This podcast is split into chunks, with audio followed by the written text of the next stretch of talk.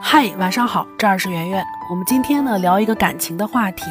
记得《爱情保卫战》里面曾经有过这样一期节目：男生想要分手，但是女生坚决不同意，觉得自己已经这么喜欢对方，整个世界都围着他转，有什么好的东西都只想着分享给他，不明白自己到底做错了什么，对方非要分手。这样的故事呢，一般都是编导编的，所以大家不要去看《爱情保卫战》这样的节目。不过编导能够编出这样的故事，是因为这样的故事屡屡在生活当中上演着。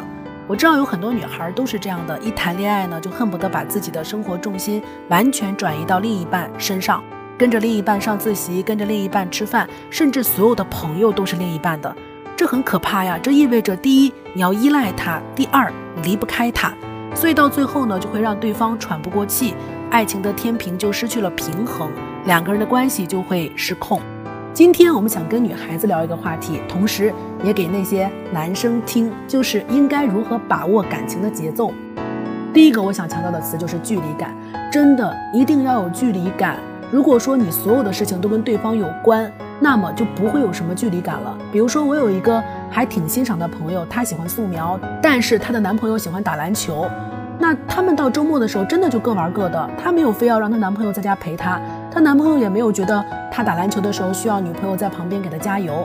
到最后，他们都有各自的小世界，所以他们一直都能够欣赏对方，并且呢保持好那个距离感。这个女生呢，就是我见过的那种很聪明的女生，就是我有一个小世界，你永远不了解，所以你要永远对我有兴趣。以上就是我跟大家分享的第一点，就是一定要有距离感和小世界。那第二点呢，就是说了一百遍的那个事儿，就是经济独立。有一个创业的女老板下午跟我聊天，说她刚买了十多万的重疾险。我问她为什么要买这么多保险，她说前一段时间她有个朋友得了白血病，然后她老公为了给她治病花了一百多万，还对她说就算砸锅卖铁倾家荡产也要治。听完之后，她就挺有感触。就回家问她老公说：“如果我也得了白血病，你会不会倾家荡产的给我治病？”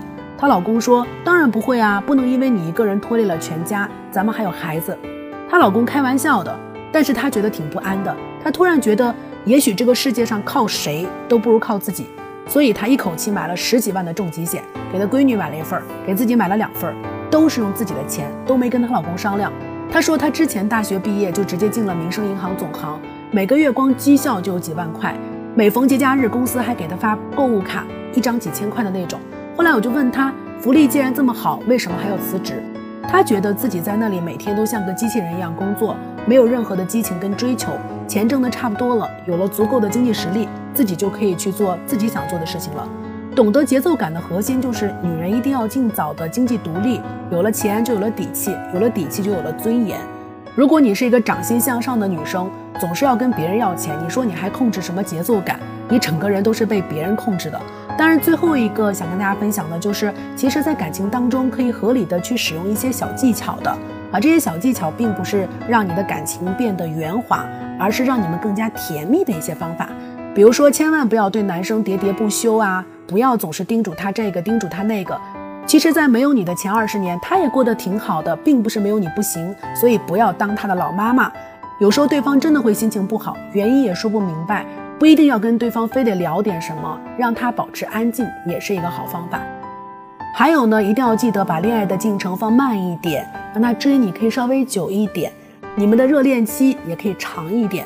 如果说节奏太快的话，真的会很快速的消耗掉自己在一段感情里面的全部热情，到后面。可能剩下的只有平淡了，其他的呢就没什么跟大家聊的。总之，如果你今天的公号听完了，什么都没有记住，你就记住，女王是自己可以把握节奏的，在感情里面不要总是跟着对方走。晚安。